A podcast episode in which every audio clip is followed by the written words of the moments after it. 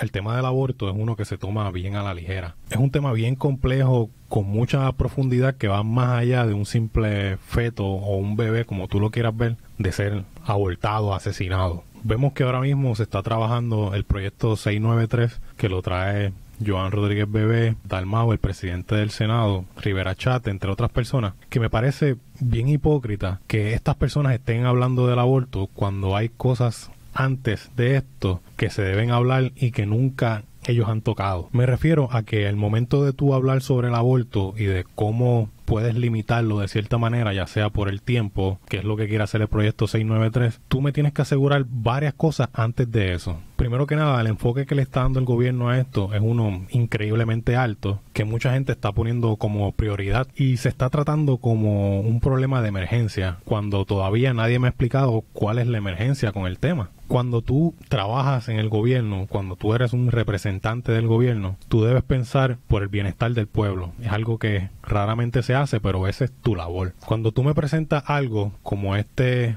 proyecto, tú debes decirme cuál es el problema social que está creando esta situación que nos afecta a todos y que nos está atrasando o nos está afectando al progreso de la sociedad. Ese es tu trabajo, velar por el pueblo. Tú como representante eres la voz del pueblo. Tú estás poniendo esto sobre muchos otros temas porque tú entiendes que esto es un problema primordial. So, explícame cuál es el problema primordial con, con esto del aborto. Pero ese tema pues no, no se ha tocado, nadie todavía me ha sabido explicar. Como dije, hay muchas conversaciones que se deben tener antes de tú mencionar la palabra aborto. Hay cosas tan sencillas que no se tocan como el hecho de que al tú penalizar el aborto, tú estás asegurando la idea de que esa persona tuvo una educación correcta, una educación completa en el área sexual. So, tú me debes asegurar a mí que todas las escuelas en Puerto Rico están dando una educación de primera en el ámbito sexual desde una temprana edad, ¿entiendes? Porque ya las niñas de 12, 13 años pueden caer embarazadas. Sabemos de muchos casos de eso. So, tú me tienes que asegurar que antes de tú tocar el tema del aborto, en las escuelas de Puerto Rico, en las escuelas públicas, también en los colegios, hay una educación de primera en cuanto a lo que es la educación sexual al cuerpo de la niña y al cuerpo del niño, cómo trabajan los días de ovulación, que yo pueda ir a cualquier sexto grado de cualquier escuela pública y escuchar a uno de esos niños hablar y explicarme de cómo trabaja la sexualidad y cómo es que vienen los niños al mundo y todo y que me dé una explicación amplia sobre eso. Cualquiera de los niños pueda realizar eso. Cuando tú estás hablando de penalizar el aborto, ya tú me estás asegurando que la educación que tú le entregaste a todos estos niños fue amplia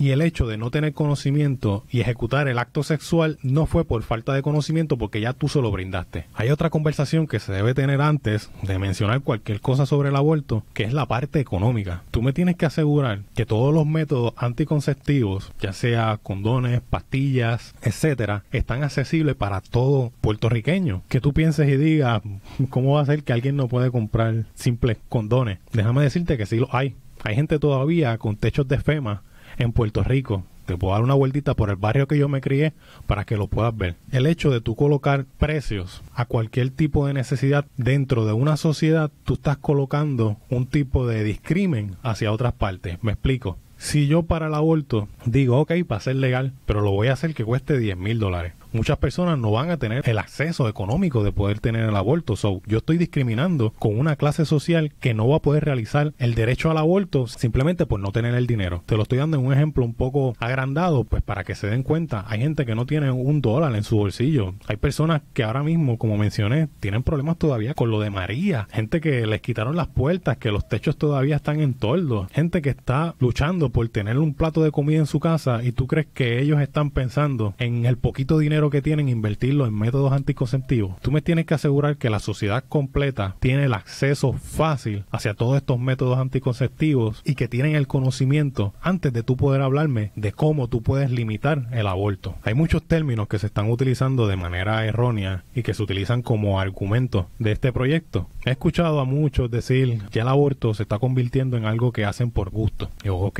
explícame qué significa para ti por gusto. Porque por gusto significa que tú tienes cierta satisfacción al momento de realizar X tipo de actividad. Son para tú tener abortos por gusto, tú me estás diciendo a mí que hay personas que planifican tener el aborto, ya sea, ok, voy a tener relaciones X días para dentro de dos semanas realizar un aborto. Y el aborto es el momento que tú obtienes la satisfacción, no fue el momento que tuviste sexo ni, ni la planificación, no, fue el momento que tú tuviste el aborto, que tuviste la satisfacción, que tuviste el gusto. So, eso es lo que tú me estás diciendo cuando la gente aborta por gusto, porque ese es el significado real. Porque si no, me estás definiendo dos cosas bien diferentes. O no sabes de lo que está hablando, o me estás describiendo psicópatas que simplemente hacen eso por gusto, de verdad. No son ni siquiera una minoría, son una excepción a las reglas. Sobre ese punto, para mí, no tiene ningún tipo de validez. A mí me parece tan hipócrita que personas como Joan Rodríguez Bebé tomen este tema como que a chiste y hagan videos graciosos porque ni risa acerca del tema. Cuando son ellos que están proponiendo, que están salvando vidas, que ellos son los reales pro vida y que están defendiendo el bien de seres humanos. Y entonces hacen chistes con eso. So,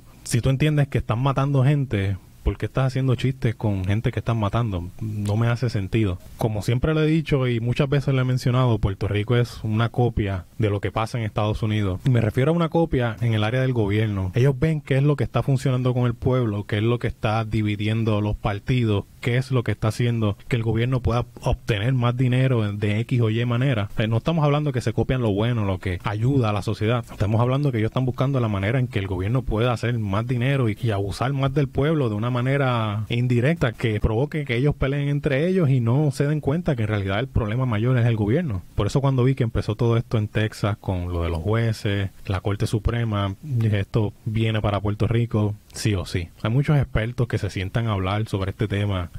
expertos, pero todavía no hay ninguno que me convenza y me, me diga cuáles son las razones reales por esto. Me habla mucho de Roe versus Wade, que, que fue toda una mentira, una ley que se creó a base de mentiras. Cuando tú buscas la historia te das cuenta que sí, Roe mintió al principio. Roe dijo en ese momento que había sido violada y pues el aborto sí se podía realizar cuando era una persona que había sido abusada o que el doctor decidía que era un aborto necesario porque podía afectar la vida de la madre, pues se realizaba. Esas eran las únicas dos excepciones que había y Roe llegó con esa mentira por el hecho de que en realidad ella no quería tener ese bebé. Ella realizó sus actos sexuales totalmente consciente y clara de lo que estaba haciendo, pero después no quería tener el hijo. El hecho de que ella sigue peleando el caso, el hijo nace, se vuelve un niño y todavía el caso se está trabajando, te da a entender que ella sí quería pelear como tal este derecho hacia la mujer y que aunque empezó con la primera excusa de que era mentira, al final se realizó algo que sí era por el bien de la sociedad. Y mucha gente va a decir, ah, pero ¿cuál es el bien de la sociedad? Habían otros lugares en el mundo que era legal realizarlo y pues había muchas mujeres que se estaban moviendo de un sitio a otro por el hecho de simplemente poder tener el aborto accesible y legal y se movían hacia otros países. Pues habían personas que no tenían el dinero para moverse hacia otros países. So, conseguían clínicas underground que les realizaban el aborto y pues había un sinnúmero de mujeres que estaban muriendo por malpractice, por doctores fatulos que estaban realizando estos abortos. Y pues cuando tú me presentas que el hecho de legalizar el aborto es un bien para la sociedad, yo lo puedo entender porque hay evidencia además de que lo que estaba pasando era un problema social. Pero cuando tú me presentas que el aborto es el problema en sí, tienes que indicarme cuál es el problema. No puedes sentarte y comenzar a hablar y llegar al punto de tocar la religión, de tocar de que estás matando a una persona, porque los términos no son reales, porque ni siquiera el término persona es uno que puedes utilizar, o el término individuo, porque no lo es y punto, no lo es, por definición. El hecho de tú empezar a hablar del tema de la religión y de que estás matando a una persona, que estás matando un ser vivo, que cuando vayas al cielo te lo vas a encontrar, pues eso, eso no son puntos válidos para mí, no son puntos que socialmente tú puedas decirme cómo eso está afectando a todos, porque no todos creemos en el mismo Dios, mi Dios no es el mismo el tuyo, so, para mí no hace ningún sentido lo que estás diciendo. Tenemos el derecho a la libre expresión, al libre albedrío, so, no entiendo por qué utilizan temas religiosos para poder definir un problema social cuando está más que claro que desde el año 1000, estamos hablando desde el año 1000, se separó la iglesia y el Estado. Un rey entendió, ok, esto de iglesia y esto de Estado no puede estar juntos porque esto es un problema, esto es un conflicto de intereses todo el tiempo.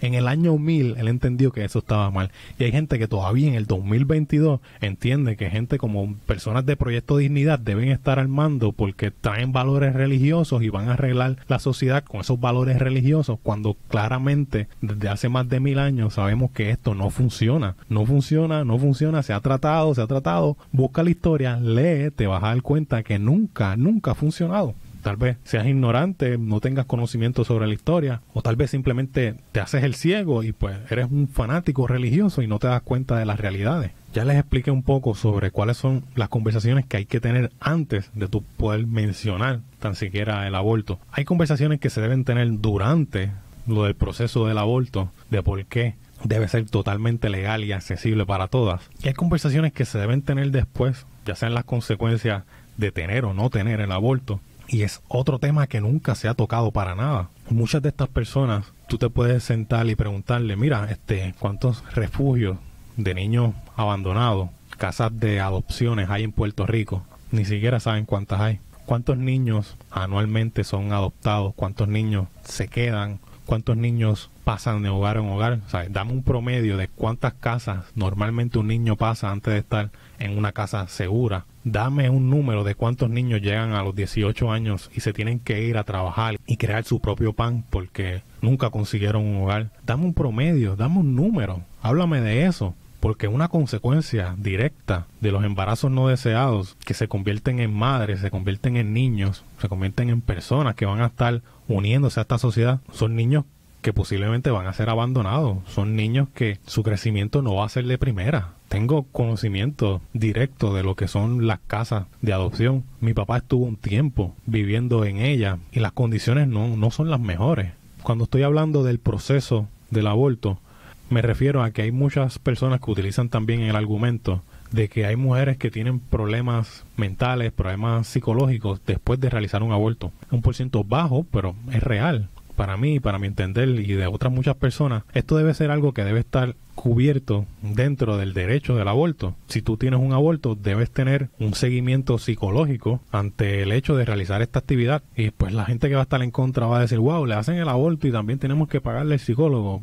Es un proceso y si el aborto es un derecho, debe tener una continuidad. Porque si tú me estás diciendo que esto es un problema que el hecho de que tienen problemas psicológicos después, pues los podemos arreglar dándole ayuda psicológica.